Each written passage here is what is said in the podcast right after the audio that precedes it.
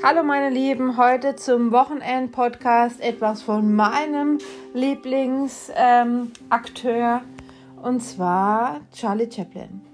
Es tut mir leid, aber ich möchte nun mal kein Herrscher der Welt sein, denn das liegt mir nicht.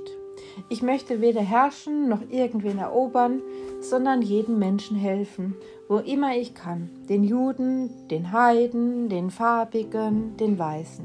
Jeder Mensch sollte dem anderen helfen. Nur so verbessern wir die Welt. Wir sollten am Glück des anderen teilhaben und nicht einander verabscheuen. Hass und Verachtung bringen uns niemals näher. Auf dieser Welt ist Platz genug für jeden. Und Mutter Erde ist reich genug, um jeden von uns satt zu machen. Das Leben kann ja so erfreulich und wunderbar sein. Wir müssen es nur wieder zu leben lernen.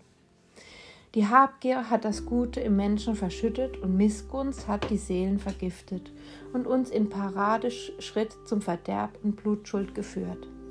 Wir haben die Geschwindigkeit entwickelt, aber innerlich sind wir stehen geblieben. Wir lassen Maschinen für uns arbeiten und sie denken auch für uns. Die Klugheit hat uns hochmütig werden lassen und unser Wissen kalt und hart. Wir sprechen zu viel und fühlen zu wenig. Aber zuerst kommt die Menschlichkeit und dann erst die Maschinen. Vor Klugheit und Wissen kommt Toleranz und Güte. Ohne Menschlichkeit und Nächstenliebe ist unser Dasein nicht lebenswert. Aeroplan und Radio haben uns einander näher gebracht. Diese Erfindungen haben eine Brücke geschlagen von Mensch zu Mensch. Die erfordern eine allumfassende Brüderlichkeit, damit wir alle eins werden. Millionen Menschen auf der Welt können im Augenblick meine Stimme hören. Millionen verzweifelter Menschen, Opfer eines Systems, das sich zur Aufgabe gemacht hat, Unschuldige zu quälen und in Ketten zu legen. Alle denen, die mich jetzt hören, rufe ich zu, ihr dürft nicht verzagen.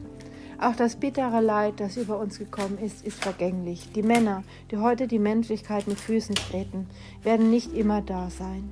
Ihre Grausamkeit stirbt mit ihnen und auch ihr Hass. Die Freiheit, die sie den Menschen genommen haben, wird ihnen dann zurückgegeben werden. Auch wenn es Blut und Tränen kostet, für die Freiheit ist kein Opfer zu groß.